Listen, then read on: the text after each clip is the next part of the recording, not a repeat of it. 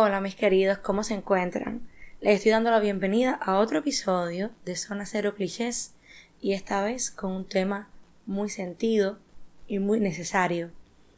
Y es que cuando estamos llegando a los 30 años o cuando llegamos, eh, indiscutiblemente ocurre una crisis un tanto existencial y tiene que ver con el sentir que no estamos donde se supone que deberíamos estar a esta edad. Porque todo está pautado, todo tiene un tiempo, una forma de hacerse, de vivirse.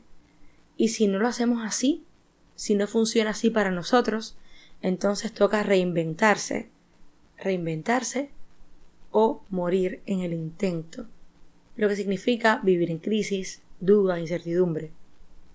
Mucha gente habla del libre albedrío, de ser tú mismo, de crear tu historia, hacer lo que sientas y necesitas, y se escucha y se ve muy bonito. Pero todo eso lo vemos desde una pantalla, aunque a veces realmente somos capaces de aplicar todas estas ideas, todas estas tendencias a microsituaciones, a dinámicas que no son tan complicadas. A veces lo logramos, pero la vida, la gran vida, el tiempo, nuestro tiempo y nuestra historia, cuando somos conscientes de que la estamos viviendo y no como dicen que debería ser, que debería suceder, ahí es cuando existen las complicaciones. No tienes pareja, no tienes hijos, ¿es serio? ¿Qué pasa con eso? ¿Te rompiste? ¿Nadie te quiere? ¿Tienes miedo al compromiso? Oye, la vida tiene fecha límite y si no vas marcando estas casillas, algo estás haciendo mal, ¿no? Y sí, ya sabemos que ser padres es una decisión personal, incuestionable, por ejemplo, que tener pareja por no sentirnos solos demuestra inmadurez emocional y es muy posible que no sea exitoso si la concertamos por las razones equivocadas. También sabemos que nuestra situación económica puede mejorar, si trabajamos lo suficiente en, lograr, buscar, encontrar buenas oportunidades, pero, pero, pero, es suficiente con saberlo. Es la lógica de todo esto, el elemento clave para vivir bonito, conformes y ya. Pues no, miren que no. Y a veces tendemos a sentirnos inconformes, molestos. Nada resulta lo suficientemente bueno. Pocas cosas nos dan la vida. Y cuando nos hacen, cuando algo nos hace sentir bien, tiene un efecto poco duradero. ¿Les suena eso? Cuando esto pasa, debemos parar, analizar, pensar. Porque es que nos damos cuenta de que el malestar comienza a tener un efecto destructivo en el día a día y pensamos que estamos bien, que son solo momentos donde nos invade todo tipo de pensamientos extraños, que nuestra salud mental, ¿qué es eso? Eso son cosas de, del capitalismo. Nosotros nunca vamos a tener que chocar con eso. Son las cosas normales con las que vamos a poder lidiar. Y no. No disfrutamos del todo, no disfrutamos a plenitud. Tenemos cambios de carácter, algunas cosas suelen maximizarse y tomarse a la tremenda. El sentimiento de inseguridad, de insatisfacción, es abrumador. Y ocurre que comenzamos a tener todas estas fantasías de posibles maneras en las que las cosas pudieran ser diferentes. Si no estuviera en el país, si me encontrara una persona con la que construir una relación bonita y nos fuera muy bien, si me llegara una herencia, si pudiera tener un trabajo mucho mejor que me garantizara una tranquilidad económica, si tuviera más amigos, sí, sí, sí, sí, muchas condicionales todo el tiempo. Y mientras lo pensamos, nos tranquiliza, nos alivia, nos permite evadir por momentos esa realidad que no nos cuadra. Empezamos a vivir en nuestras mentes y ahí todo es bonito, ahí todo funciona. Pero al contrastarlo con lo que estamos viviendo ahora, qué trauma. Y si nos ponemos a pensar entonces, ¿cuánta gente por ahí, caballero, tiene todo eso? Todo eso que, soñamos. y no vive los mejores momentos de sus vidas, lo que la gente no cuenta.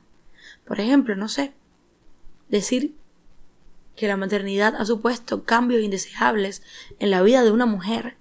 Dios la libre de expresarse de esa manera, aunque sea una verdad como que mi nombre es Allison.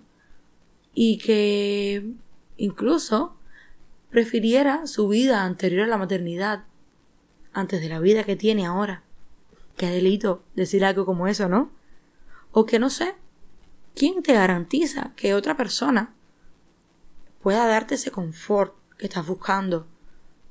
Porque, seriamente, nosotros olvidamos muy fácilmente que la persona ideal no existe, lo sabemos, pero lo olvidamos. Y que el hecho de que soñemos con una persona de una forma específica, ni siquiera de esa forma específica aunque nos llegue, garantiza que nos haga feliz, garantiza que nosotros seamos felices, porque no depende de un otro, depende de nosotros. Pero es que los ideales, el amor romántico, las películas estas de amor y, las novelas nos han hecho mucho daño, al punto de no poder apreciar lo bonito y lo feo real, al cómo vienen, al cómo existen, a la sinceridad. Eso es lo que sucede. Y es que nadie asegura que logrando todos esos supuestos objetivos de vida, las cosas finalmente se sientan en su lugar. Incluso puede ser todo lo contrario. ¿Y cuánto peligro hay, caballero, en tener expectativas tan altas y disminuir, quitarle valor, quitarle significado a lo que estamos viviendo ahora, a los caminos que tenemos ahora, a lo que nos está funcionando, a las dinámicas a lo que forma parte de nuestro contexto ahora, solamente por pensar que algo que está en nuestra cabeza y nos da la vida en nuestra cabeza pueda ser la verdadera garantía de la supervida que deseamos. Es un error muy grande no darnos cuenta de que lo que estamos viviendo ahora mismo es lo que es, caballero. Esa es nuestra experiencia, nuestra vida, lo que nos toca y no depende de ideas bonitas, no depende de, de, nuestra mente viajando, depende de un compromiso con nosotros mismos muy grande. Y no es muela, no es palabrería bonita. Depende de nosotros mismos, caballero.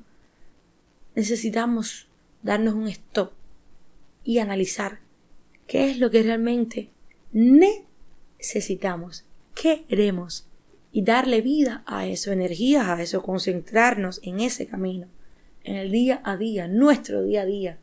Dejar de ser responsables a otras situaciones o personas ajenas de nuestra felicidad, de nuestro equilibrio emocional.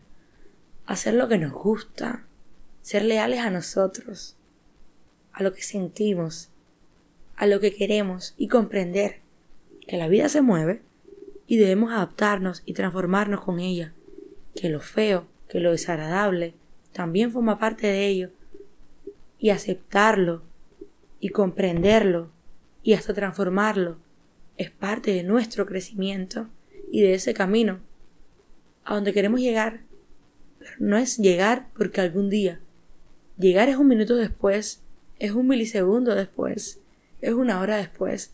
La felicidad no es algo que tenemos que alcanzar, la felicidad es algo que tenemos que vivir que no todos los momentos van a ser buenos, pero no significa que nos van a definir.